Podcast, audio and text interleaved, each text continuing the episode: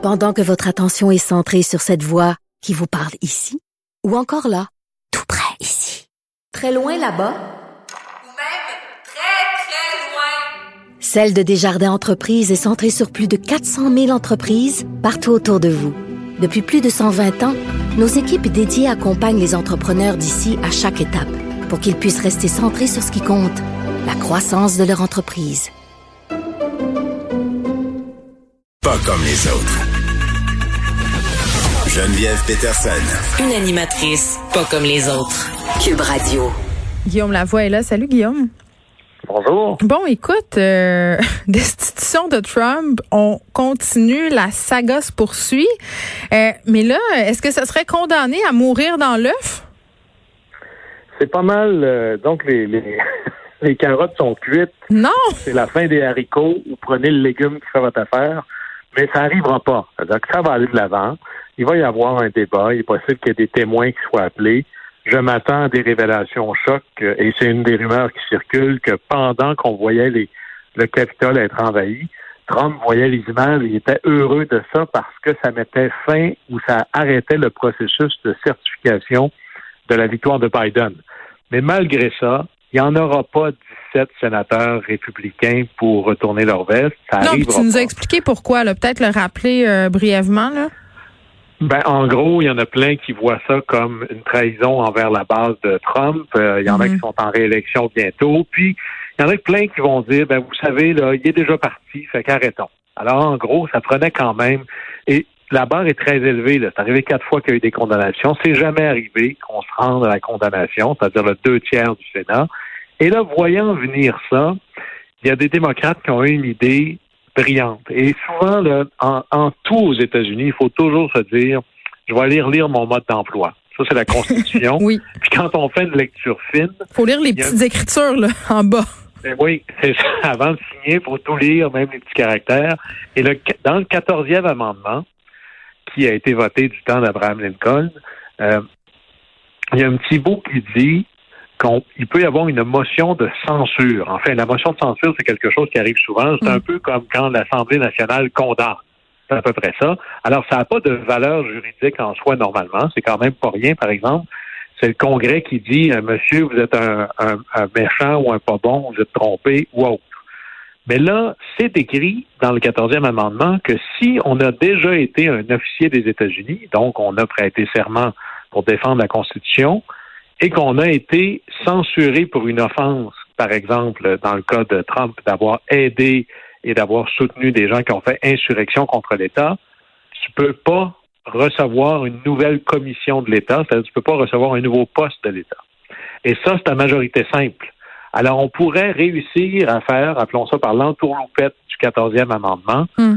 un poids symbolique assez fort, potentiellement légalement blindé, qui dirait, ben, c'est bonne valeur, mon ami, mais tu as trahi ton serment. Quand on prête serment, là, il faut défendre, protéger la Constitution des États-Unis. Tu ne l'as pas fait et le Congrès vient de le dire. Alors, à partir du moment où tu as été reconnu coupable de ça par le Congrès, ben, c'est bonne valeur, mais tu ne pourras pas être candidat nulle part après. Et qu'est-ce qu'il fait, là, Donald Trump? Euh, il se fait quand même assez discret. Bon, tu vas me dire, ils ont enlevé la plupart euh, de ses plateformes, mais à part jouer au golf, euh, est-ce qu'on en a des nouvelles? Ben, Moi, je pense il est très discret jusqu'à ce qu'il y ait un vote euh, final au Sénat. Il n'est pas pour empirer sa cause et Trump habituellement empire sa cause quand il parle. Ben là, il arrêtait de parler pendant un temps, mais là, il vient de lancer un bureau, son, son nouveau truc, ça va s'appeler le bureau de l'ancien président, et c'est clair qu'il va devenir un genre de, de- on pourrait appeler ça un leader d'opinion. ou un- Il va un se partir un genre de média indépendant? Vous allez voir ça. Moi, je, je suis certain qu'il va lancer un genre ou l'équivalent de Trump TV. Hmm. D'abord parce qu'il a besoin d'argent euh, en- pour se défendre et puis pour Aussi, il a besoin d'attention. oui, mais Trump a toujours été comme ça. La vraie fortune de Trump, c'est son habilité à générer des clics. C'est Mhm. pour ça qu'on le payait aussi cher pour animer un show de télé passablement ordinaire. C'est parce qu'il génère du trafic. Hein, Si on arrête d'écouter Trump, il ne vaut plus rien. Un peu comme les fées clochettes. Là. Si vous arrêtez d'y croire, il meurt. C'est du bien mort. Fait qu'on va voir comment ça va se passer, mais attendez-vous, et c'est ce qui terrorise beaucoup de gens au Parti républicain, quel rôle il va jouer et quelle influence il va avoir. Et là, on va le voir émerger d'abord dans la préparation des primaires pour les élections de mi-mandat, les élections au niveau des États, gouverneurs et autres. Bon, euh, Guillaume, j'ai vu passer un article que je t'ai envoyé. Je voulais que, que tu le commandes parce que ça avait attiré mon attention. Puis je me disais, hmm, est-ce que c'est si vrai que ça? C'est dans Mother Jones, on, on sait, c'est une publication euh, euh, politisée habituellement très à gauche. Un article sur le collège électoral, on posait la question, est-ce que le collège électoral est raciste? Et ça a attiré mon attention. J'avais bien envie de t'entendre là-dessus. Euh, moi, ma réponse courte, c'est non, pas du tout. Ouais. et, et, là, pour faire un Bernard Landry de moi-même, je vais vous dire post-hoc, propter hoc ergo propter hoc, c'est-à-dire c'est pas parce que ça arrive et que ça donne ce résultat-là que c'est ça l'intention ou la source de départ. Alors, juste pour qu'on on, se démêle dans nos pinceaux, Ouais, le collège électoral, qu'est-ce que c'est? C'est la base du système électoral américain pour la présidence. Et en gros, quand ils ont créé les États-Unis, il y avait cette espèce de question, ben là, le président, il est quoi, là? Est-ce que c'est le chef du peuple américain ou est-ce que c'est le chef de l'Union des États? Ça ne s'appelle pas les États-Unis pour rien. C'est comme une fédération, si on veut. Et la bonne réponse, ça a été les deux. Ben, pour être capable de dire les deux, on a fait une pondération du vote, c'est-à-dire que chaque État a un vote pondéré en fonction de sa population et de son existence dans la fédération. Alors, tous les États sont égaux entre eux. Les petits États où il n'y a personne, comme le Wyoming, les gros États comme la Californie, où il y a autant de monde qu'au Canada. Alors, eux, on les considère égaux, puis après ça, on compense par la population. Alors, un très gros État pèse plus lourd, mais c'est pas juste le, le vote de la population. Alors, en gros, ce que ça fait, c'est que ça donne un pouvoir euh, gonflé pour les petits États. Les petits États aujourd'hui sont des États qui sont bien sûr à majorité blanche, en pensée Mhm. le Wyoming, le Dakota du Nord, le Dakota du Sud, tout ce qu'on appelle l'entre-deux, là, où est-ce qu'il n'y a pas d'océan. Et ça, ça donne que c'est des endroits plus, plus républicains. Mais demain matin, ça pourrait être autre chose. Et tous les d'abord, alors si on décide que, dans le fond, là, on va embarquer dans le grand train de la fausse vérité, de la réforme électorale, et on devrait faire un vote pur en fonction du nombre de votes que tu as. Mhm. Alors que la représentation populaire, on peut faire ça, mais là, il faut se poser la question, est-ce que c'est juste un pays ou c'est encore une union d'États? Alors ça, c'est la grande question qu'il faudra se poser. Euh, puis si on va dans, ce côté-là, vous allez voir les démocrates qui sont bien sûr toujours contre le collège électoral parce qu'il y a plus d'États numériquement républicains que démocrates. Le, le prochain État à flipper d'un État, disons, traditionnellement républicain à devenir traditionnellement démocrate, c'est le Texas. Le Texas, là, c'est gros. C'est le deuxième ou le troisième plus payant au collège électoral. Quand le Texas va devenir un sure bet, hein, un bon pari pour les démocrates, là, vous allez voir que tous ces gens-là vont chanter les louanges du, euh, du collège Mais ça électoral. arrivera Alors, jamais. là, Ça arrivera jamais, le Texas euh, ah, démocrate. on n'est pas loin. Pour On- vrai? On n'est pas loin, là. On n'est vraiment pas loin. On considère déjà le Texas comme quelque chose de pourpre, c'est-à-dire la couleur rouge, c'est les peut-être, républicains, ouais. le bleu, c'est les démocrates. Alors, le, le Texas, là, ça se gagne plus par 12, 15 Mm. points d'avance. C'est à l'arracher à chaque fois. Et la démographie faisant son œuvre, il y a plus de jeunes, il y a plus d'immigrants, il y a Ouais. plus de latinos. Alors, ça devient de plus en plus démocrate. Alors là-dessus, on peut pas juger un système électoral sur la base de oui, mais ça me fait-tu gagner moi? faut voir ça sur le temps très, très, très long. Là. Alors Mm. ça, c'est pour ça que le collège électoral existe justement pour donner un poids aux États. Si on veut plus ça, il faut en parler, mais ça n'a rien à voir avec la couleur de qui est là aujourd'hui. Non, puis si on veut parler de manipulation euh, malhonnête, peut-être euh, euh, aborder euh, quelques minutes le Jerry Mandering.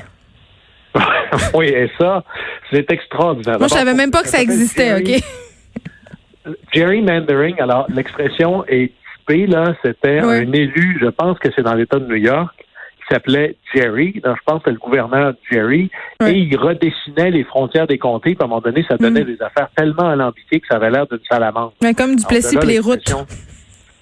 Oui, alors, mais, et moi qui ai déjà été un élu pas très longtemps, je peux vous dire que si vous demandez à l'élu qui est dans la chaise de dessiner les propres frontières de son comté, c'est ça que ça va donner, là. Tout le monde sait très bien que, ouais, je pourrais aller chercher ces deux rues-là de plus, mais vous pourriez m'enlever ces deux rues-là, puis ce que ça donne systématiquement, c'est des majorités de plus en plus béton. Et on voit aux États-Unis, il y a essentiellement de plus en plus de comtés toujours démocrates, de plus en plus de comtés ou de circonscriptions, de districts toujours républicaines. Mais tu veux pas demander à ceux qui profitent du, redécoupage des comtés de le faire eux-mêmes. Et dans, le, dans de très nombreux États, c'est comme ça que ça fonctionne et c'est les législatures d'État ou le gouverneur qui le fait. Alors, ça devient très, très, très partisan. Les États un peu plus matures, comme la Californie, ont fait quelque chose comme à peu près ce qu'on fait au Québec. C'est une commission indépendante. On essaie de garder les élus et les partis politiques le plus éloignés de ça possible. Ben oui. Mais sinon, Donnez-moi le crayon, vous allez voir que ça va faire ce sera pas façon, euh, façon assez euh, rapide euh, de voler une élection. Tu voulais qu'on revienne sur le dossier du transport interrégional. On en a parlé brièvement en début de semaine. J'ai envie de te dire ce qui devait arriver arriva.